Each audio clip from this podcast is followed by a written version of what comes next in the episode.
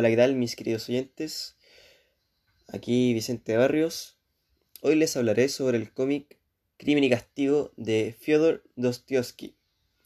El cómic en sí es bastante bueno. Quizás la primera lectura uno no logre entenderlo muy bien, ya que tiene muchos personajes y con nombres bastante complejos, o muy antiguos para esta época en la cual vivimos, cosa que dificulta un poco su lectura. Pasando ya un poco más al cómic, puedo rescatar que este plasma bastante bien la época en la cual se encuentra, ya que el protagonista es una persona envuelta en sus ideologías y vicios, tales como el alcohol, como pudimos evidenciar en algún momento. Estas dos cosas hacen que Rodia caiga en el acto más macabro y bajo del ser humano. Asesina a dos personas, a la vieja a la cual debe pagarle la renta y a una señora inocente que vio cómo Rodia asesinaba a esta vieja. Dado a que ella vio este hecho, cómo Rodia mataba a esta señora, este cae en, un en una desesperación y no ve otra salida más que asesinarla. Esto hace que la historia se desarrolle un tanto más oscura, confusa, misteriosa e interesante. Luego de esta pequeña introducción del cómic, me gustaría rescatar un tema bastante importante dentro de la sociedad hoy en día y a lo largo de la historia, ya que un tema que logré identificar fue que la gente usualmente que está sola o no tiene apoyo de nadie, llega a actuar de maneras descabelladas y con la presión de tener una buena vida y sin deudas, llega a volverse loca, por así decirlo, y hace lo que hace, en este caso, asesinar gente.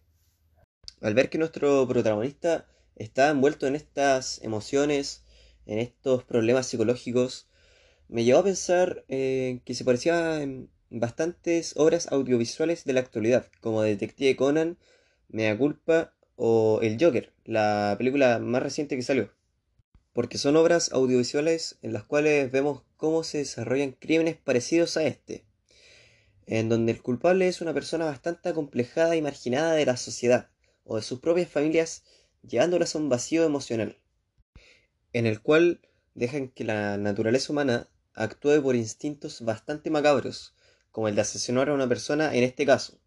También se ve cómo, además de las personas, llegan a tener estos posteriormente y actúen en una suerte de delirio en el cual se sienten culpables del hecho.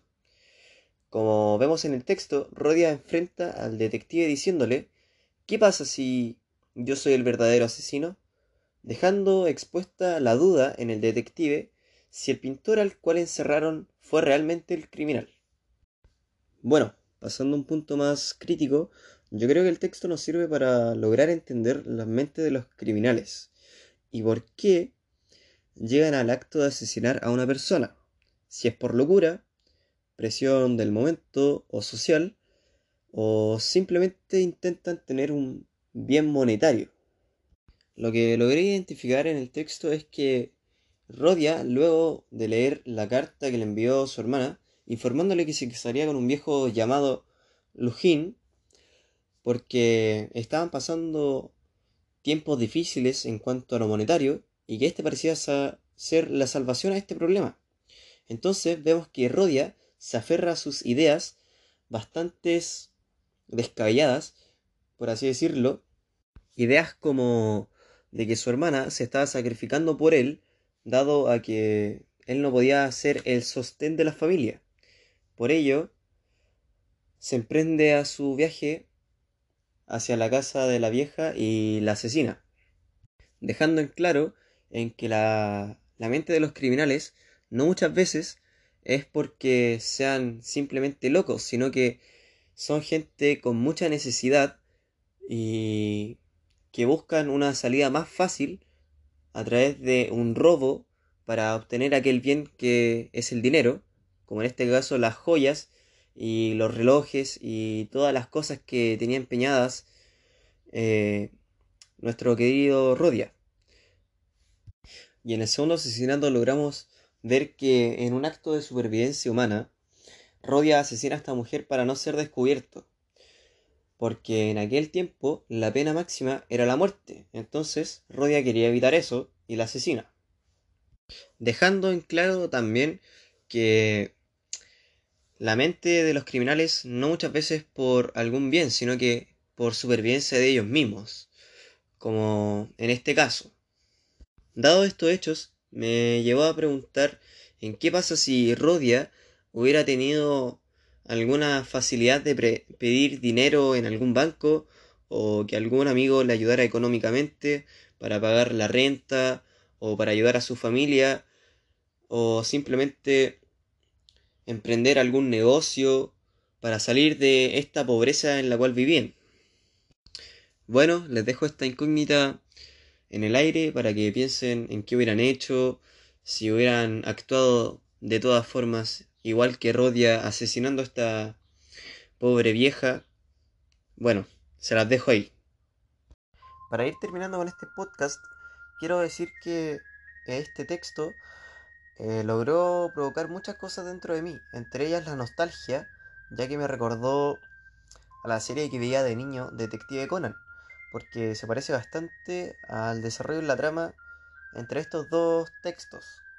También puedo decir que mientras leía este texto, estaba con una sensación de suspenso y ansiedad y un poco de temor, porque no sabía qué es lo que iba a suceder después si es que ah, iba a ocurrir algún acto que, que encerrara a nuestro protagonista o que simplemente iba a pasar desapercibido.